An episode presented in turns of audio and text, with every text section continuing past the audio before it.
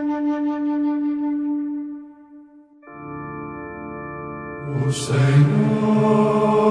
é o meu pastor, nada me pode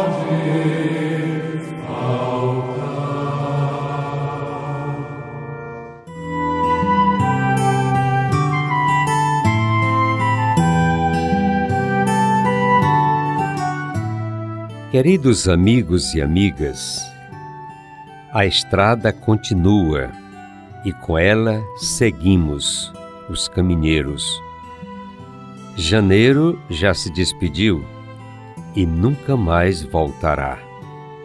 Agora é a vez de fevereiro.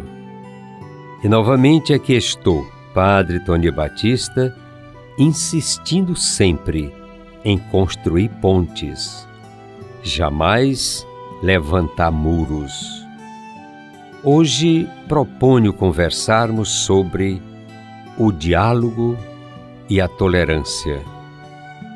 Nós confessamos na nossa fé cristã que fomos criados por Deus à sua imagem e semelhança. Acreditamos também que Deus, na sua intimidade mais profunda, não é uma solidão, mas comunhão participação. Se nos parecemos com o Criador, que é comunicação, somos seres de relação, de comunicação, de diálogo. A pessoa humana não se realiza na solidão egoísta, no isolamento em relação aos outros seres humanos, mas tende sempre a comunicação. Ao interagir com os outros como ser social, ser de diálogo.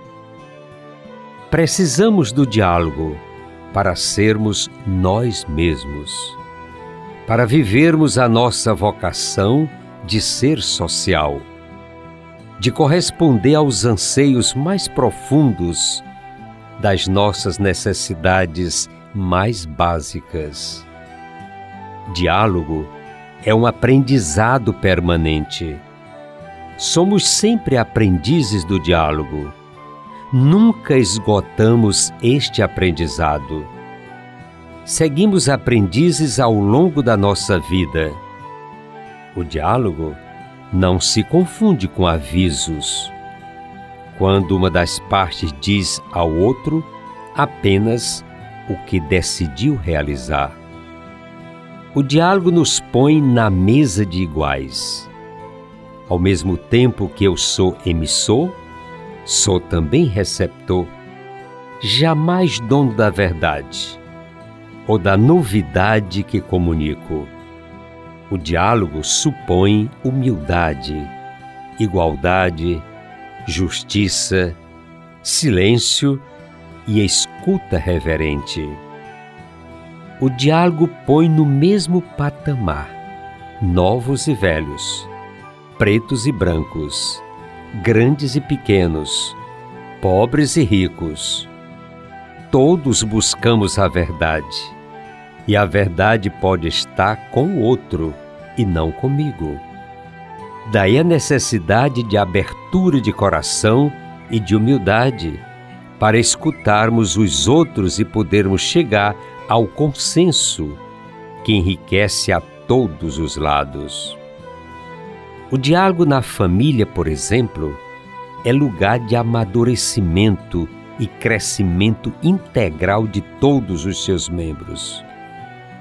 Nesta mesa, não somente os pais, os mais velhos têm assento, mas todos, sem distinção, também jovens, adolescentes e crianças, desde que já tenham discernimento e estejam aptos a dialogar, a expor seus pontos de vista e encontrar nos adultos acolhimento das suas ideias, pensamentos e decisões. A pessoa aberta ao diálogo é sempre construtora de pontes que aproximam jamais de muros que separam. E a intolerância, por sua vez, é o inverso do diálogo. Ela é rejeição, é preconceito, é ponto de exclusão. A intolerância parte sempre da ideia de que somente eu conheço a verdade, somente eu entendo das coisas, somente eu sou bom ou boa e somente eu posso afirmar a verdade.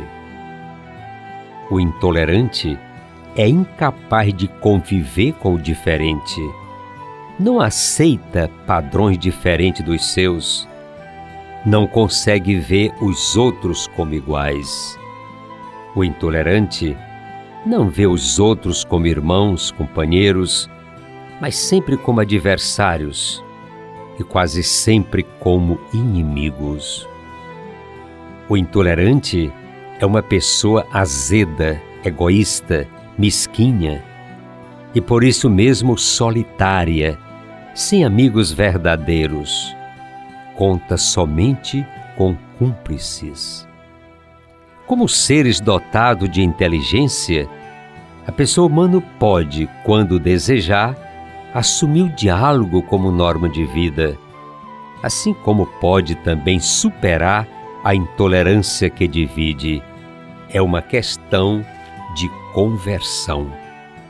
Agradeço aos amigos e amigas por este momento de conversa e convido a todos e a todas para buscarmos o diálogo e a tolerância como caminho de vida.